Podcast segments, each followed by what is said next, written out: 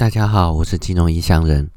前几天跟一位也有在做投资的朋友在聊天，那他是比较偏向价值投资的这一块的。跟他聊天的内容，仔细想想，其实还蛮值得分享出来的，因为从中你可以找到一些投资的线索。那今天的主题就分四个方向，第一个是 GameStop 事件，第二个是《暗黑破坏神二》Remake 版相关的事件。第三个是 NVIDIA 显卡大厂受惠元宇宙的支持。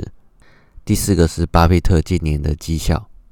好，那我们现在就开始来讲第一个 GameStop 的事件，是发生在今年初，二零二一年的年初。它是一个卖电视游乐器的这种实体电子游戏的一种厂商。现在很多游戏都已经在网络上可以串流购买跟游玩了，像是 Steam 或是 Epic 这些公司这些平台。大家都可以在上面直接买虚拟的电子游戏，然后在电脑上就直接玩了。那不一定会需要说买实体的。那在这种大环境底下，那 GameStop 的绩效表现就会变得比较差。那二零一九年呢，甚至亏损了接近八亿的美元。因为这样子，就有一些金融机构，包含一些避险基金，去给他做一个大举的放空的动作，想要从中获利。可是呢，在美国有一个很有名的论坛叫 Reddit。那他们里面有一个人号召散户一起去购买 GameStop 的股票做多，然后来抵制这些金融机构。然后结果呢，很令人压抑的是，他今年初才十八块美元而已，在短短一两个月之内就涨到三百多块，直接把这些就放空的金融机构全部嘎爆，甚至是有传闻有部分的避险基金被迫动用二十亿美元来弥补损失。期间，甚至连特斯拉的创办人伊隆马斯克也推文声援这件事情，然后为了这件事情就推波助澜。这些金融机构蒙受巨巨大损失之后，有些券商还寄出一些限制的措施，希望让市场降温，结果反而引发股民的不满，而且去兴起诉讼。然后这件事情出现一件很很重要的现象，就是散户并不一定是被割的韭菜，只要集结合力，也可以变成新的主力。这个可以去关注一下，那甚至你可以去到美国的 Reddit 的论坛去查一查，他们现在在干嘛，也许可以找到新的一些投资的方向，也说不定。第二个主题是《暗黑破坏神二 Remake》的版的相关事件。那《暗黑破坏神二》是一个一间 Blizzard 翻成中文叫暴雪的这间公司之前就很有名的一一个系列，那二代是它最出名的一款，也是很受老玩家怀念的一款。这一阵子推出了 remake 版，就是重置的版本。结果在开放伺服器的前几天，连线不良，一堆人没有办法连线上去。然后有些玩家要求退费，可是 Blizzard 这间公司拒绝退费。在 PTT 上面就有玩家就发文说，因为这件事让他非常非常不高兴。然后他就去放空那个 baza 是用他是用选择权的方式去放空，去买 buy put 的方式。结果他反而因为这样子赚了一千一百六十四的美元。但是《暗黑破坏神二 Remake》版也只不过一千多块台币而已，他这样子算是赚了三万多块台币，早就已经把成本赚回来了。这算是一个趣谈，但是 你也可以想想，其实引发游戏玩家的不满。也可能会造成它股票的下跌，这也是一种投资赚钱的一个方向。好，第三个主题呢是那个元宇宙支持 NVIDIA 显卡大厂的绩效表现。最近元宇宙很夯，嗯，因为 Facebook 它都直接改名叫 Meta 了，摆明了就是以后就是要做元宇宙这一块。那元宇宙是在干嘛呢？它简单来讲，它是要用一些技术去建立一个虚拟可以体验的世界。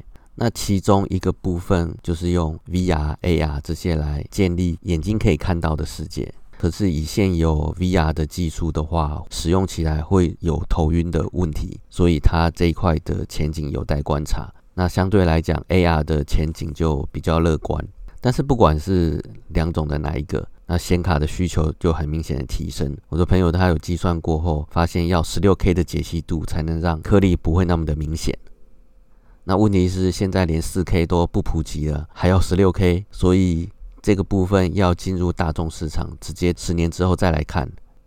但是就投资的角度而言，对显卡有很明显提升的推力，从四 K 要进步到十六 K，NVIDIA 这间公司就很明显的受惠。那再加上矿卡的需求，这间公司十年的前景基本上是万里无云啊。这边有提到有关进入大众市场这个部分，你可以去看一本书叫《大金刚法则》，里面把投资科技股的一些概念讲得很清楚。那科技的发展，一项技术或是一项产品，科技新产品的发展，从早期使用者一直到慢慢进入早期大众，然后到后期大众，然后后面衰退，它把它分成四个阶段。它里面有提到说，从早期的这些体验者到早期大众这一段。其实是并不连续的，中间有非常大的一个鸿沟。详细内容可你可以去看一下《打金刚法则》这本书，这本书真的蛮厚的。可是你如果要接触科技股的话，这本书强烈推荐，一定要看。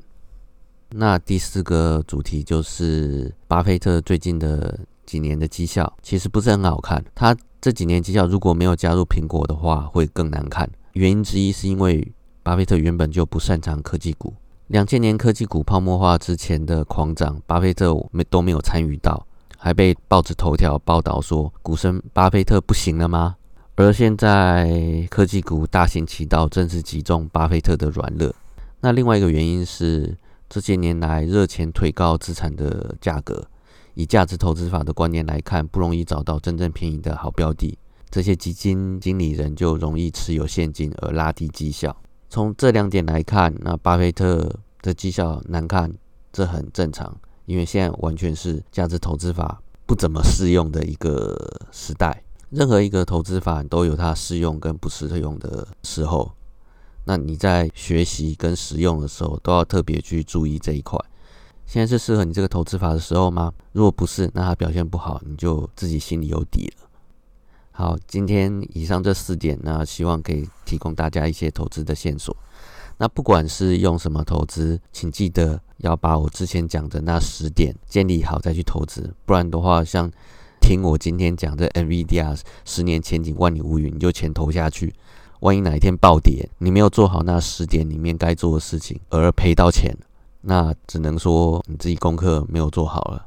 你做任何一个投资之前，你一整套系统。所有的前进后退，你都要先做好准备，而不是贸贸然听到别人说一档标的好，就钱就直接投进去，而完全没有思考风险，而也没有设定停损，呃，也没有设定后面的一些相关的步骤。这样的话，跟赌博就没有两样。那赚钱是运气好，赔钱就变成刚刚好。记得，不管做任何投资，那时间都一定要先做好准备。好，今天就先到这边了，好，拜拜。